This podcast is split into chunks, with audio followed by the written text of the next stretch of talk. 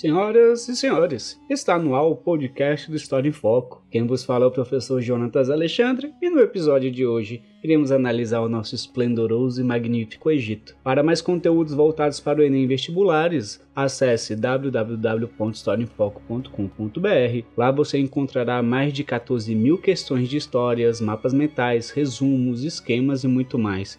Tudo o que você precisa para passar no vestibular e no Enem. Dito isso, sigamos a jornada da alma egípcia rumo a Osíris e Maat. Antes de adentrarmos ao conteúdo de fato, vale entender que todas as aulas em podcast são baseadas nos principais vestibulares do Brasil. As aulas servem como mapa para as provas futuras. Partindo do início, precisamos trazer algumas características básicas da sociedade egípcia para que nós possamos compreender esse mundo grandioso, esse mundo voltado tanto para a arte quanto para a vida, a morte, ou seja, um mundo voltado exclusivamente para a religiosidade. Eu não entendi o que ele falou. A sociedade egípcia ela foi muito valorizada pelo mundo grego, tanto que Heródoto, né, o grande historiador grego, ele vai falar que o Egito é uma dádiva do rio Nilo. Então isso já leva em consideração a importância desse mundo egípcio para o mundo europeu em si que está nascendo com o mundo grego. A sociedade egípcia tem o seu início formativo a partir dos nomos, que são comunidades camponesas sedentárias que buscavam terras agricultáveis ao lado do rio Nilo. Isso parte no início do século IV a.C. Assim, o primeiro grande faraó foi Menes, unificando o Alto e o Baixo Egito através da religião. Olha só a importância da religião no Egito. Ele carrega a religião como fundamento necessário para a existência de sua sociedade. Tanto que o faraó ele é considerado um teocrata, visto como uma monarquia despótica. Então o faraó em si, ele é o líder religioso, ele é o líder político, ele é o líder do exército. Todo o poder se concentra na mão dessa figura faraônica. Então a própria sociedade egípcia é dividida em uma rígida divisão social. As terras não pertencem às pessoas, as terras pertencem ao faraó. Da mesma forma que houve na Mesopotâmia, que as terras eram pertencentes aos reis, aos deuses, e esses reis eles eram representantes desses deuses, dentro do Egito a gente não vai ter a propriedade privada dentro dessa sociedade. O que se tem a partir desse momento é o faraó sendo representante e Deus vivo e as terras pertencentes a ele fazem parte desse mundo social. Tendo como fundamento essas características básicas, agora a gente pode adentrar ao mundo egípcio em si. A economia egípcia, como já havia dito, ela tem como base a propriedade do Estado. Não existe propriedade privada dentro do Egito. Então, os camponeses que ali residem pagam a corvéia real, algo já dito na aula sobre Mesopotâmia. Esses camponeses pagam a corvéia real, trabalham de 3 a 4 dias da semana nas terras do faraó, por forma de pagamento pela terra que ele utiliza. Então, da mesma forma que o mundo mesopotâmico ele é baseado em uma sociedade de regadio e no modo de produção asiático, o Egito também é. Então, voltando só para a gente relembrar, o que é uma sociedade de regadio ou modo de produção asiático? São sociedades que se desenvolvem ao lado dos rios, que vão se basear na agricultura, na pesca e na servidão coletiva. Esse tipo de sociedade carrega consigo uma rígida organização do trabalho e o controle do Estado sobre as terras e as águas, que, através do pagamento da corvéia real, que eles vão trabalhar tanto na agricultura quanto na construção de monumentos, como diques, barragens e pirâmides, a gente tem a Corvéia Real sendo a base fundamental para o surgimento de um Estado egípcio. Não só egípcio, mas também os, os estados mesopotâmicos. Falando sobre a importância do rio, temos aqui o rio Nilo. Como foi dito, Heródoto afirmou que o Egito é uma dádiva do rio Nilo. Se não fosse o rio Nilo, não haveria Egito. Então o próprio Egito ele é visto como algo divino. Dizem, dentro da mitologia egípcia,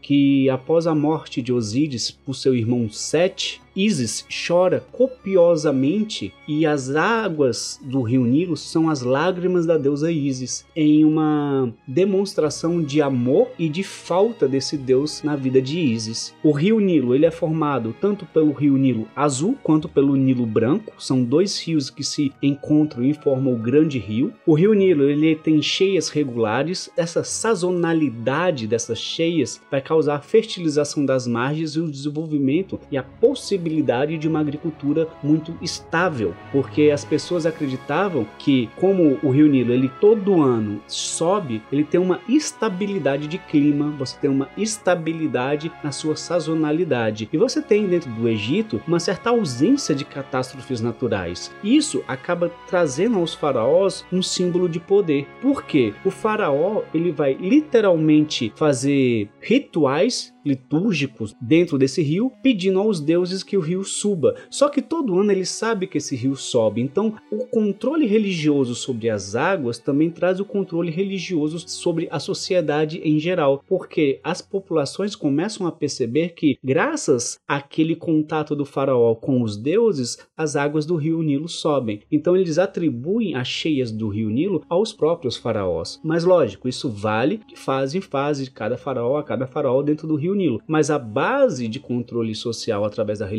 utilizando o Rio Nilo é com base nisso. Então você tem uma outra característica do Rio Nilo, que é a possibilidade de transporte fluvial. Navegações a remo e a vela dentro do Rio Nilo que vão facilitar o transporte entre o Alto e o Baixo Egito. Sabendo que a vida egípcia é baseada nessa religião, nessa religiosidade, a gente tem que entender que existe uma ideia deturpada da religiosidade egípcia dentro do Ocidente, dentro do nosso mundo. A vida religiosa egípcia, ela adentrava a vida política, ela adentrava a vida privada. É uma religião antropomorfíca, ou seja, os deuses possuem características humanas e de animais. Esse politeísmo, algo que já foi comentado na aula sobre Mesopotâmia, que traz uma discussão acadêmica sobre a existência de vários deuses, a gente tem que voltar aqui e discutir um pouquinho mais. Existem vários deuses sim, mas esse politeísmo não é somente a existência de vários deuses. Todos os deuses que estão abaixo do deus Ra, que é o criador do mundo, tudo que existe é uma manifestação de sua existência. Todos os deuses são manifestações de Ra, e ele se manifesta através dos outros deuses. Então, quando a gente fala que o faraó, ele é um deus vivo, significa falar que o próprio faraó é a manifestação do deus Ra. Dentro do corpo do faraó existe duas almas, a alma do homem normal e a alma do deus Horus. Por isso que o faraó também é considerado um deus vivo. Ele é a própria manifestação de Ra Ra. Então, a gente tem que tratar esse politeísmo não como a existência de vários deuses criadores. Dentro do Egito, o deus criador é Ra. Então, os outros deuses como Isis, Osíris, Sete, Horus, tanto outros deuses, eles são manifestações desse deus máximo chamado de Ra. Então, a religiosidade egípcia acreditava na continuidade da alma. E aqui vale um adendozinho. Todas as religiões trazem a continuidade da alma de acordo com suas próprias percepções. Não existe existe religião sem continuidade da alma. O uso da medicina, um exemplo como técnica de mumificação, é para a manutenção do corpo físico para uma existência deste corpo num plano metafísico. Quando a gente fala sobre continuidade da alma, a gente tem que entender que todas as religiões tratam sobre continuidade da alma. E essa continuidade de alma, ou seja, essa eternidade de alma, não é exclusiva dentro das religiões judaicas cristãs. Essa continuidade de alma é algo muito mais profundo, muito mais além. Dando continuidade, temos dentro dessa religiosidade egípcia aquilo que chamamos de Tribunal de Osíris. O que, que é Tribunal de Osíris? Osíris é um filho de Ra, assassinado por Sete, seu irmão. Foi dividido entre 14 pedaços espalhados pelo Egito. Isis vai juntar esses 14 pedaços, lembrando que Isis é a irmã e esposa de Osíris, vai ressuscitar Osíris e Osíris, percebendo que ele não pertence mais ao mundo dos vivos, ele vai começar agora a tomar conta do mundo dos mortos. Então, um dos principais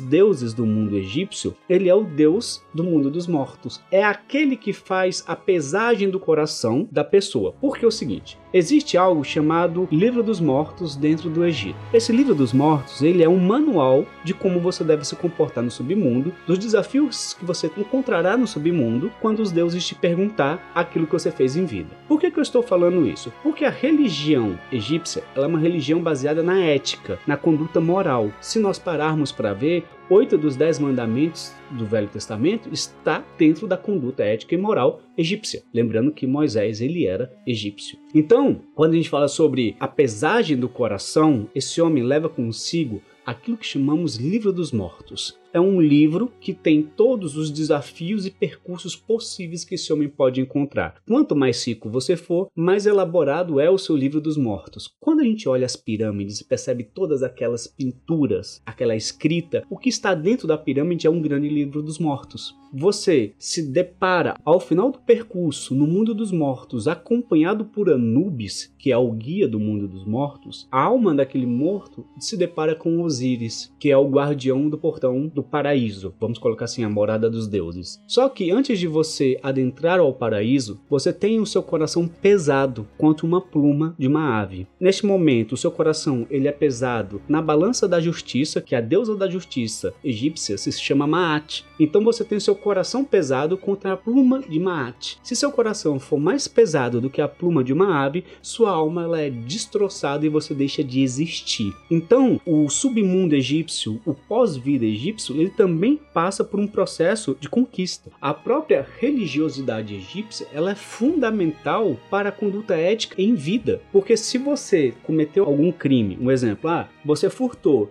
e dentro do submundo você encontra com algum deus, e esse deus pergunta: Você furtou e você mente? Você já tem a sua alma dilacerada. Então, ao final de tudo, mesmo que você tenha todo o percurso gravado em seu livro dos mortos e as respostas corretas a dar aos deuses, você vai ter sua alma em jogo, pesada, nesse caso, seu coração sendo pesado contra a pluma de Maat, e sua alma está em jogo a partir daquele momento. Se seu coração for mais leve do que a pluma de Maat, você adentra a morada dos deuses. Isso é uma conduta ética, uma conduta moral dentro da sociedade egípcia. O Egito possuiu diversos faraós importantes: Ramsés II, Tutmés III, Amenófis IV, que é o que nós vamos falar agora, Tutankhamon, que é o filho de Amenófis IV. Mas, dentre todos esses ilustríssimos faraós e todas as personalidades que nós tivemos dentro do Egito, igual Imhotep, o grande arquiteto do mundo antigo, temos esse faraó chamado Amenófis IV. Amenófis IV é o faraó considerado Akhenaton, o filho do sol. Aton é o sol e Akhenaton é o filho do sol. Amenófis IV, quando ele assume como faraó, ele promove uma reforma religiosa dentro do Egito. Essa reforma religiosa parte de uma estratégia política com o intuito de retirar o poder daqueles sacerdotes de outros deuses. Então, ele trabalha com a ideia de Atom. Ele implanta dentro de um Egito um monoteísmo. E esse monoteísmo, de fato,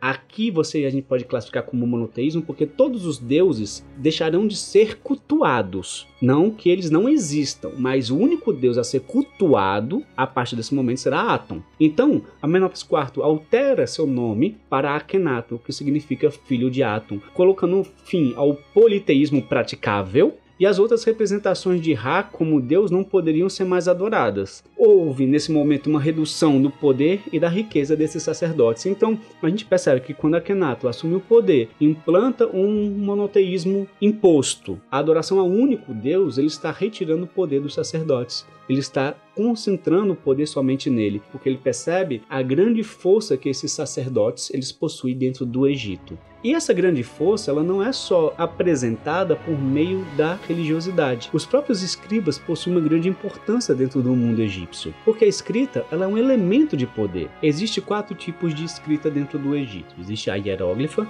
a hierática, a demótica e a copta. A hieróglifa, ela é a arte funerária. Ela é a arte que está dentro das pirâmides. Ela é a arte do livro dos mortos. A escrita comum diária, ela já vai se dar dentro da hierática, demótica e copta. São linguagens mais simples, não tão rebuscadas. Vale lembrar que a escrita hierógrafa ela é uma obra de arte, né? O restante das escritas elas são utilizadas para administração de estados, produção de documentos, calendários. Um exemplo disso são os calendários egípcios, que são divididos entre anos, meses e dias. Esses calendários eles continham informações sobre plantio, colheita. Então a escrita ela é utilizada para controle administrativo, ou seja, pela burocracia de estado. Essa escrita ela é controlada pela elite. Essa elite é chamada de escribas, aqueles que eram dependentes de uma nobreza porque produziam conteúdos e só eram existentes porque a nobreza necessitava desse controle. Então, quando eu falo produzir conteúdo, eu falo tanto o livro dos mortos quanto conteúdo administrativo das terras. E esse livro dos mortos, que é o tão falado aqui,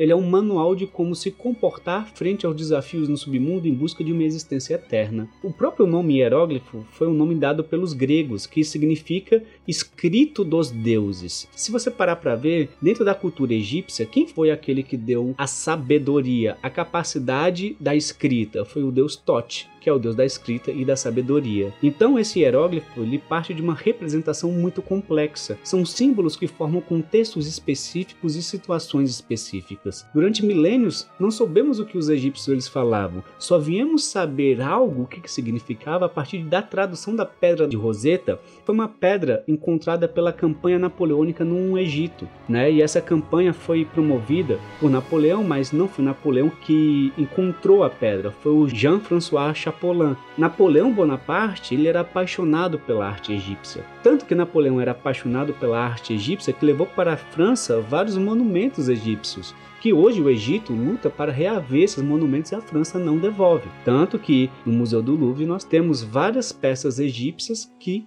não serão devolvidas ao Egito. Então, dentro da Pedra de Roseta, existe um texto que está escrito em três línguas. A primeira língua é o hieróglifo, a segunda língua é o demótico e a terceira língua é o grego. Então, a partir da tradução desses textos é que as pessoas começaram a ter uma ideia do que vinha a ser o mundo egípcio através dos seus hieróglifos. A sociedade egípcia é uma sociedade estamental, dividida entre classes sociais. Então você tem o faraó, abaixo dos faraós você tem os conselheiros, abaixo dos conselheiros você tem os sacerdotes, abaixo desses sacerdotes você tem os nobres que administravam as terras locais em nome do faraó. Só que tal ação de entregar aos nobres a capacidade de organização dessas terras levou a uma perda de poder gradual desse faraó. Porém, entenda o seguinte: quando eu, como nobre, coordeno uma terra, organizo, gerencio uma terra em nome do faraó, eu como nobre acabo me posicionando como dono dessa terra. O nobre ele começa a trazer para si poderes que não eram dele. Então ele começa a entrar em confronto com o faraó em termos de poder local. Aí você tem, né? Tem o faraó, os conselheiros, os sacerdotes, os nobres, os escribas que são responsáveis pela manutenção dessa parte administrativa do Estado egípcio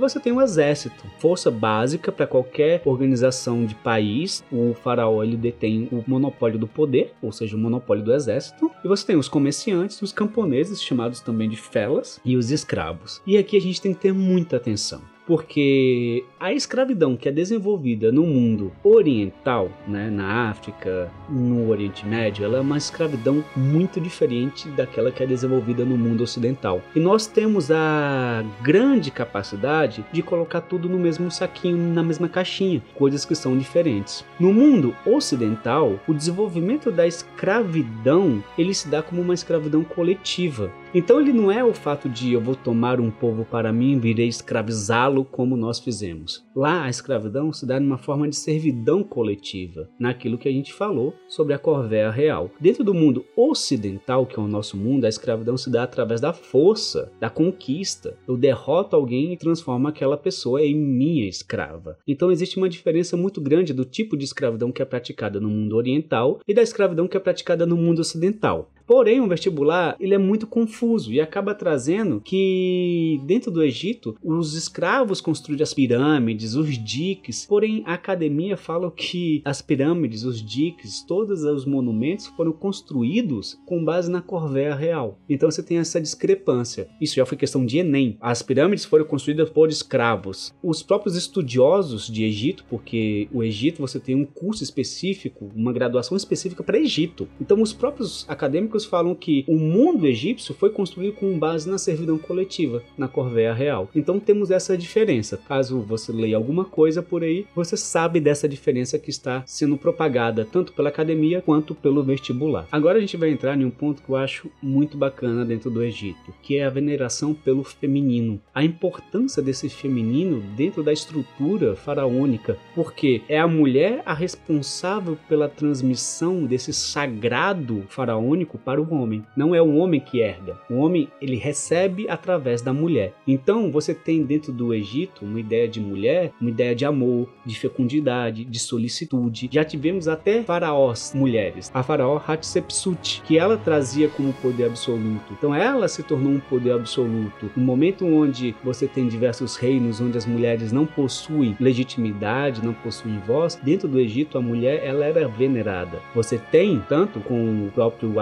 Akhenaton, a idolatração do maior símbolo feminino que é Nefertiti. Nefertiti era a esposa de Akhenaton. E hoje Nefertiti, o busto de Nefertiti, é visto como um modelo de beleza mundial. Então, essa própria faraó Hatshepsut, ela vai lançar uma moda dentro do Egito que é o uso da barba postiça. Todos os faraós após ela começaram a utilizar a barba postiça. Lógico que ela utilizou essa barba para não simbolizar que ela era mulher, mas a própria coroa, a própria corte egípcia sabia que ela era mulher. Então, é algo que vai ser utilizado futuramente pelos faraós, mas vale a menção da importância desse sagrado feminino dentro do Egito. Até hoje, no ano de 2020, a deusa Isis é adorada no rio Nilo. Você tem diversos templos hoje no Egito para a deusa Isis. Algo muito importante para a cultura egípcia também é a arte. Essa arte ela é uma arte voltada para o sagrado, é uma arte padronizada. Por que ela tem que ser padronizada? Porque você aplica a pedagogia por meio do visual.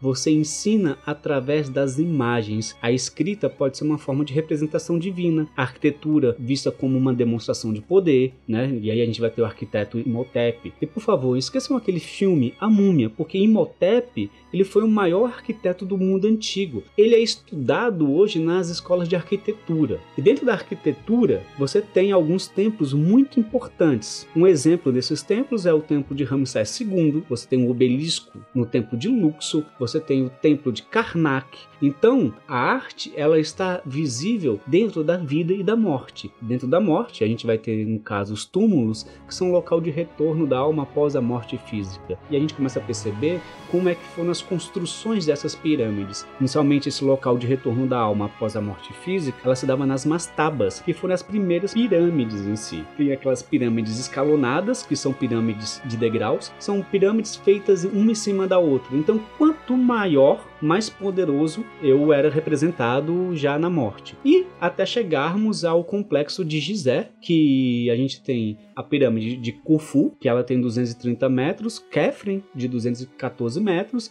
Miquerinos de 143 metros. Você deve estar se perguntando, Khufu? Eu nunca ouvi falar nisso. Eu já ouvi falar sobre Keops. É porque Keops é um nome dado pelos gregos, mas o nome dele é Khufu. Então seria Keops Kefren e Miquerinos, ou Khufu, Kefren e Miquerinos. E as pirâmides, como elas sofriam várias invasões, tendo em vista que as pirâmides eram locais sagrados, começou a haver vários furtos. Então os assaltantes de tumba entravam e saqueavam as pirâmides. Uma forma de solucionar isso foi a criação do Vale dos Reis, que buscava preservar, por conta dos furtos, os túmulos da monarquia. Então, o que é o Vale dos Reis? Uma grande montanha que você faz os túmulos dentro dela, você faz buracos nessa montanha e lá se tornam os túmulos. A arte ela é representada de forma frontal. Já no governo de Akhenaton, a arte se torna mais realista e a mulher começa a ter mais presença dentro dessa arte. Tanto que Nefertiti é representada na mesma dimensão e importância que o faraó Akhenaton. Nefertiti, esposa de Akhenaton, se torna um modelo de beleza até os dias atuais. Então esse belo, ele também é representado na arte.